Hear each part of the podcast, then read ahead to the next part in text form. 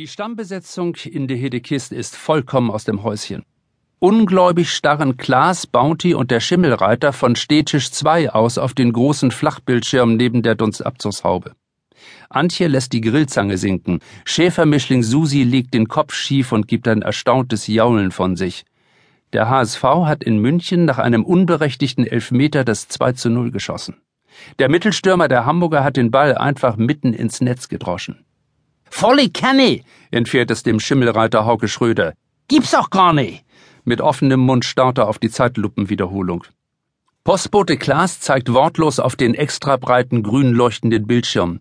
Er kommt in seinem HSV-Schal mächtig in Schwitzen und hat bereits einen roten Kopf.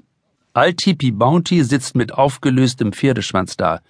Nur Pete Pausen wundert gar nichts. Der ehemalige Landmaschinenvertreter hat schließlich in einer Sportwette einen 3 zu 0 Auswärtssieg des HSV in München getippt. Dafür haben ihn seine Freunde schon für verrückt erklärt. Jetzt dreht er endgültig durch, hatte Klaas gemeint.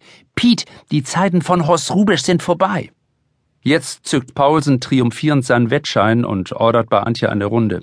Drei Geneve und ein Tor fehlt noch. Er zeigt mit auffordernder Geste auf den Flachbildschirm. Sag mal, Piet, wie kommst du darauf? fragt Klaas, ohne seinen Blick vom Bildschirm zu lösen. Kann doch nicht angehen. Paulsen mustert ihn provozierend über die schwere Gleitsichtbrille hinweg. Die Good Vibrations sind jetzt auch bei Pete angekommen, gluckst Altipi Bounty. Hast ein von Bountys Kekse eingeworfen? johlt der Schimmelreiter. Das sind energetische Schwingungen, erklärt Bounty mit ernster Miene. Elektrowellen? Unter seiner Lederweste läuft Pete Paulsen ein kurzer Schauder über den Rücken. Nee, das war ein Tipp von Knut Beugsen. Weiß auch nicht, wo er das her hat. Er hat da wohl jetzt irgendwie eine neue Informationsquelle. Keine Ahnung.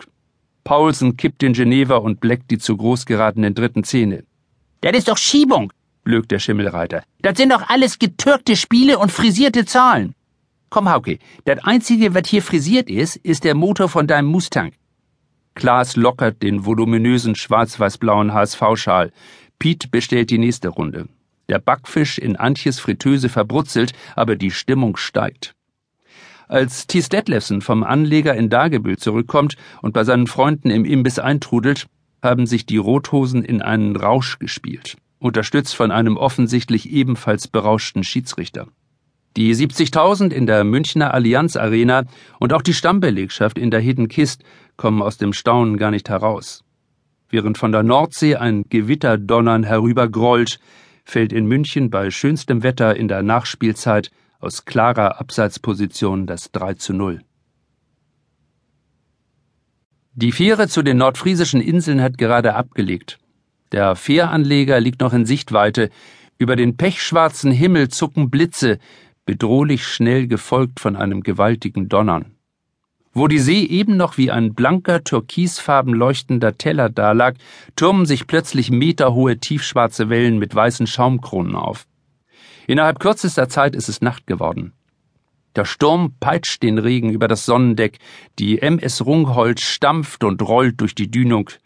Dabei bewegt sich die schwere Fähre immer noch ruhig, es ist ein weit ausholendes Schaukeln, das die Rungholt abwechselnd auf der Backbordseite und dann auf Steuerbord mehrere Meter nach oben hebt und wieder fallen lässt.